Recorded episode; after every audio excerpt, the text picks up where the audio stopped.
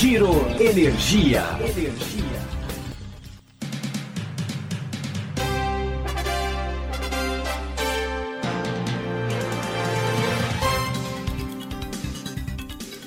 Olá, esse é o Giro Energia, o podcast sobre o setor de energia patrocinado e desenvolvido pela Econ Energia e eu sou Roberto Rockman, jornalista que cobre o setor há duas décadas. Nesse episódio, a gente vai falar sobre o avanço da energia eólica no país e o interesse crescente das empresas nela, que já é a segunda fonte principal de eletricidade no país. Para entender mais sobre o assunto, a gente conversou com dois especialistas do setor elétrico. Ouça o que cada um deles tem a dizer.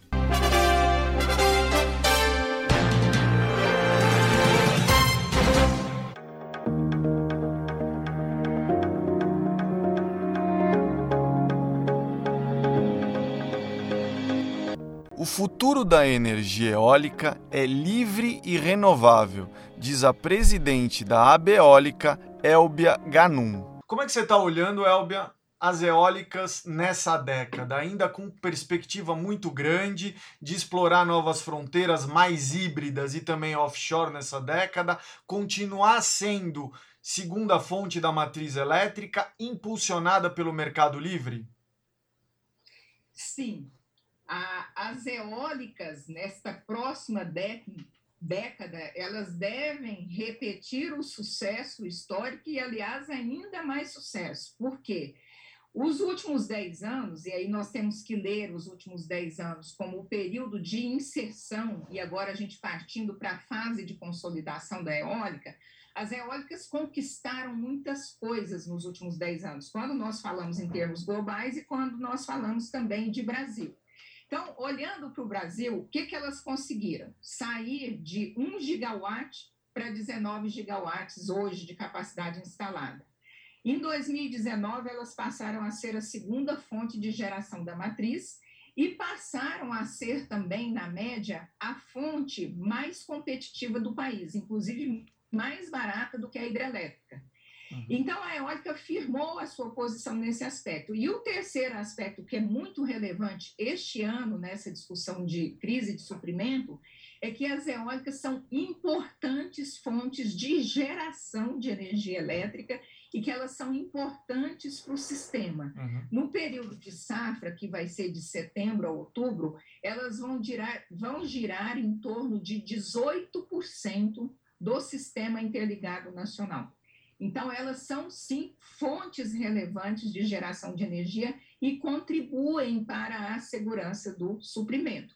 Quando você olha para os próximos 10 anos, quais são as novas fronteiras? As novas fronteiras, elas estão claras para nós e nós estamos falando do futuro já no presente e contratando o futuro já no presente. Nós estamos falando de parques híbridos, estamos falando de offshore e estamos falando também de hidrogênio verde. Além do aspecto central que a eólica conquistou nos últimos dois, três anos, principalmente, que é o mercado livre. A uhum. eólica, por essa consolidação que eu mencionei, elas se tornaram competitivas, são fontes renováveis e têm abundância. O mercado livre foi atrás da eólica pela sua competitividade e pela sua natureza de fonte limpa e renovável. A eólica se enquadra muito bem na pauta de ESG, uhum. porque, do ponto de vista ambiental, a gente não tem dúvida dos seus efeitos. A eólica tem um aspecto social muito relevante, e isso é muito percebido na região Nordeste, uhum. pelo desenvolvimento econômico que ela traz. Então, ela contribui para o PIB regional, ela contribui para o desenvolvimento humano das regiões, um estudo recente mostrou isso essa contribuição superior a 20%. Então, a gente percebe que na pauta principal global de ESG, a eólica está muito bem posicionada. Uhum. Nesse sentido, nós olhamos para o futuro, e esse futuro já sendo realizado no presente, a eólica com grandes contratações e grande expansão via Mercado Livre, e nós estamos buscando agora os projetos híbridos porque nós estamos combinando energia eólica e solar, e essas são as fontes que vão determinar a expansão da energia no mundo e no Brasil. Uhum. Então, essa expansão dos próximos 10 anos virão dessas duas fontes, e a combinação dessas duas fontes em parques híbridos é uma aposta importante do setor. Além de offshore, a offshore, ela, ela é uma energia eólica, porque ela é uma energia do vento, mas ela tem uma natureza muito distinta da onshore, e isso é bastante positivo, porque o regime de ventos no mar, a natureza do vento é diferente, e aí ela é um importante complemento à própria geração onshore. Como os custos estão caindo muito rápido lá fora, a gente pode imaginar vendo eólica offshore nos próximos anos no Brasil também, na medida que a expansão permitir, que o PIB permitir. Uhum. Além disso, a gente pode pensar na produção de hidrogênio verde a partir das nossas fontes renováveis, e esta é a fronteira tecnológica quando nós falamos de energia, não uhum. só de energia elétrica. Uhum. Como é que você enxerga a questão de financiamento? A gente teve uma mudança do financiamento desses projetos, isso é muito importante porque está ligada a essa expansão do mercado livre. Há 10 anos a gente não via financiamento via mercado de capitais de projetos eólicos. A gente começou a ver. Essa é uma tendência que veio para ficar e que vai crescer? Sim, é, o, o, o passo largo que a eólica deu nos últimos três anos para o Mercado Livre é, está fortemente relacionado ao modelo de financiamento. Nós enfrentamos ao longo dos dez anos, dos primeiros anos principalmente da inserção da eólica, desafios relevantes no que se refere à financiabilidade, porque os bancos, por natureza, e o BNDES, o principal financiador, ele empresta em longo prazo um PPA de longo prazo. E uhum. o mercado livre é, por definição, um mercado de mais curto, médio prazo. Então, eu não tinha PPA para garantir o meu financiamento de um parque puramente livre. A partir do momento que o BNDES mudou o modelo de financiamento, nós começamos a ter parques efetivamente no Mercado Livre. E como que ele mudou? Ele, ele mexeu em duas premissas centrais. A primeira foi o preço que ele usava no valuation do projeto. Uhum. Ele usava o preço mínimo, era o PLD mínimo, que ia em torno de 30 reais. Ele começou a usar um PLD médio, que ele chamou de PLD suporte, e esse preço é em torno de 100 reais. Então, isso muda muito a alavancagem do projeto quando você abre a, a, a, o modelo técnico-econômico. E um outro ponto relevante que o BNDES fez foi aceitar. É, garantias que nós chamamos de garantias rolantes. Então, eu, eu faço um contrato no Mercado Livre, eu, empreendedor, gerador, hum. entrego uma garantia de cinco anos. No quarto ano, quando ela está vencendo, eu vou lá troco por outra. Então, uhum. eu faço o sistema de swap de garantias, ou que nós chamamos de garantias rolantes. E isso foi determinante para que as nossas, os nossos parques viessem a ser financiados no, no, modelo de financiamento do BNDES, e aí, é claro, o mercado de capitais ele acaba acompanhando o modelo do, do Banco de Desenvolvimento. Esse modelo do BNDES mudou quando, você lembra? 2016, 2017? Ele, o primeiro, ele foi lançado, inclusive, num evento da Beólica em 2017 e as primeiras formatações de contrato já saíram em 2018. Você gosta de dizer que o futuro é livre e renovável. Você mantém essa, essa visão aí nos próximos anos? O futuro da energia no Brasil é livre, renovável e altamente competitivo. A agenda ISD está aumentando o interesse das empresas pela energia eólica, afirma Regis Itikawa, da área de geração de energia elétrica da Econ Energia. Então, Regis, como é que está essa questão aí da autoprodução? A gente está num momento agora né, crise hídrica, a gente tem aí o governo buscando gestão de demanda para alguns grandes consumidores. Isso freou um pouco o ímpeto da autoprodução ou ao contrário, está estimulando a procura dos clientes para projetos de autoprodução? Ao contrário, pelo contrário, tem aumentado muito, né? Os clientes estão bastante preocupados aí com essa questão aí do, do suprimento, questão de preço, né? A gente está acompanhando o que está acontecendo com os preços aí para o próximo trimestre. Então, assim, a gente está tendo muita consulta ainda, seja para aquisição de PPAs mesmo, aí de longo prazo, né?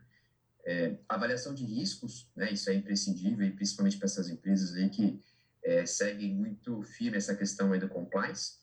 E cenário de investimento para estar tá investindo com autoprodução, né? Ou autoprodução, ou tentar fazer algum tipo de sociedade, algum tipo de consórcio com outros players. Mas é quase que semanalmente que a gente tem um agente novo aí de peso vindo pedir para a gente estar tá fazendo esse tipo de trabalho.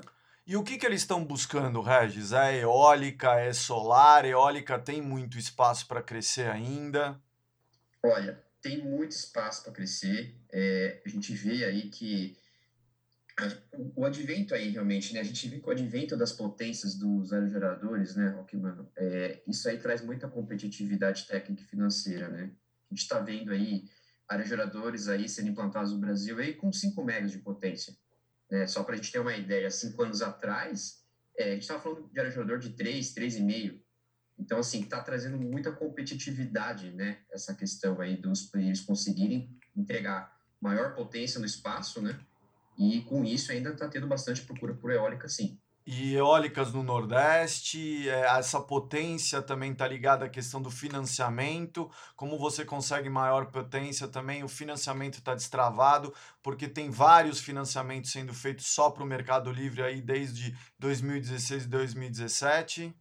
Sim, eu acho que assim, tem essa questão do financiamento, sim, Rock, mas eu te falo para você que a maioria dos contatos que a gente acaba tendo são grandes players aí com parcerias com fundo de investimento. Hum. Né? Então, entrando cap muito capital privado aí nesse tipo de negócio.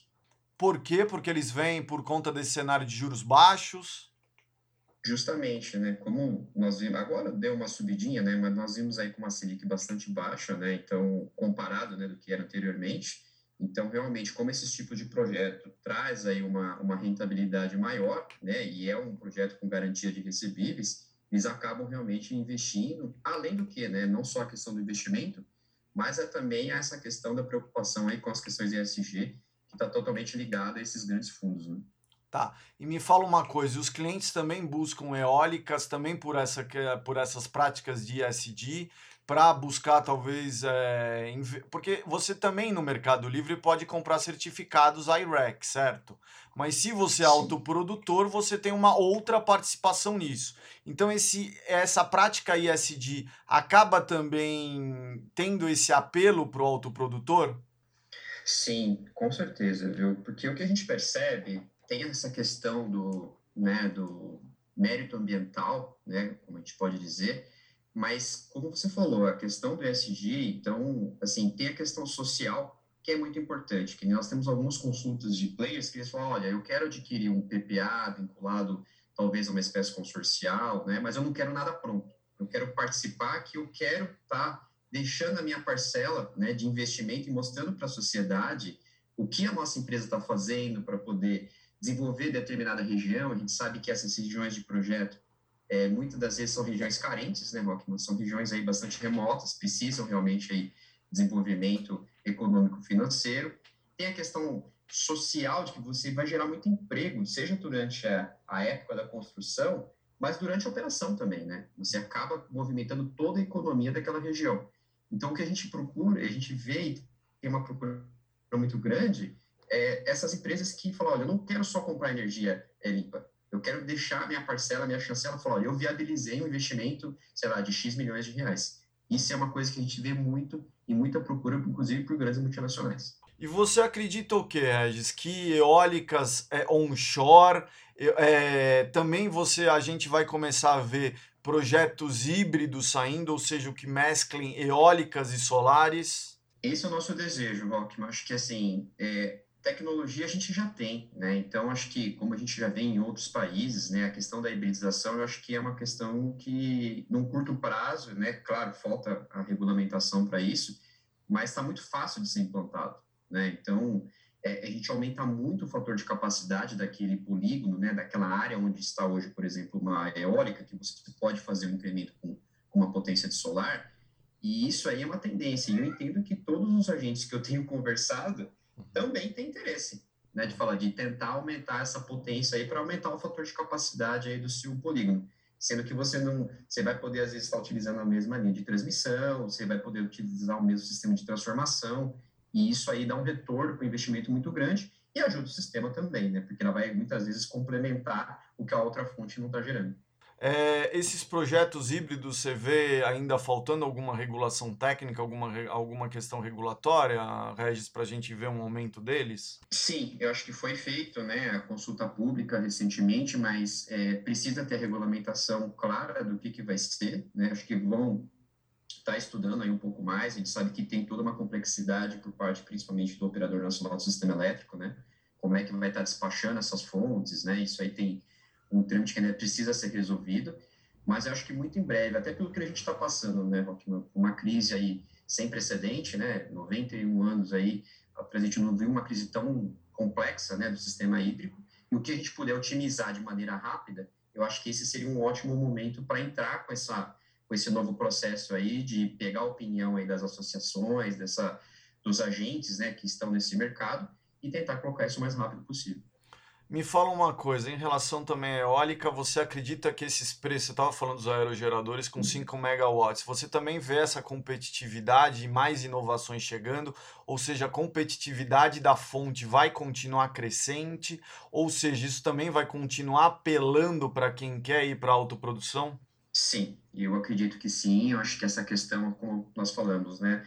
Não é somente, tem a potência, né, que a gente sabe, né, mas é todo um conjunto tecnológico da máquina que a máquina acaba se tornando mais eficiente. Uhum. E aí também se falando, né, falando de Brasil, né, a gente sabe que aqui nós temos um dos melhores recursos eólicos do mundo, uhum. né, a área tem muita. E é um país que a gente sabe que precisa dessa maior diversificação da matriz, né, a gente não pode ficar tão dependente tanto da energia hídrica, né, a gente tem aí, é, com certeza, um grande espaço, aí, um grande campo para estar tá crescendo.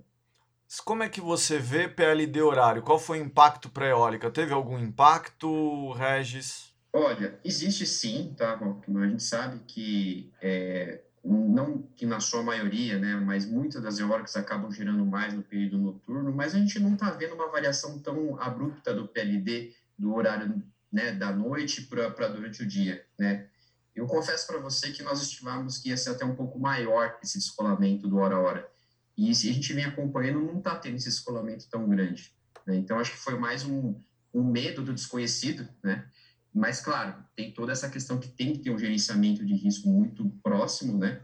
Para não ter nenhum tipo de exposição. Ou, se houver, ter como mitigar esse tipo de exposição. Então, na, na nossa visão com relação ao período horário, deu realmente aí uma, uma atenção especial, principalmente para a questão da eólica, mas não foi o que nós imaginávamos aí que seria talvez um pouco mais complexo né, para os agentes.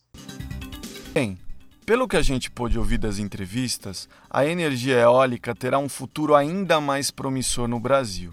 Crédito mais acessível e a agenda de sustentabilidade estão por trás desse sucesso e continuarão impulsionando pelos próximos anos.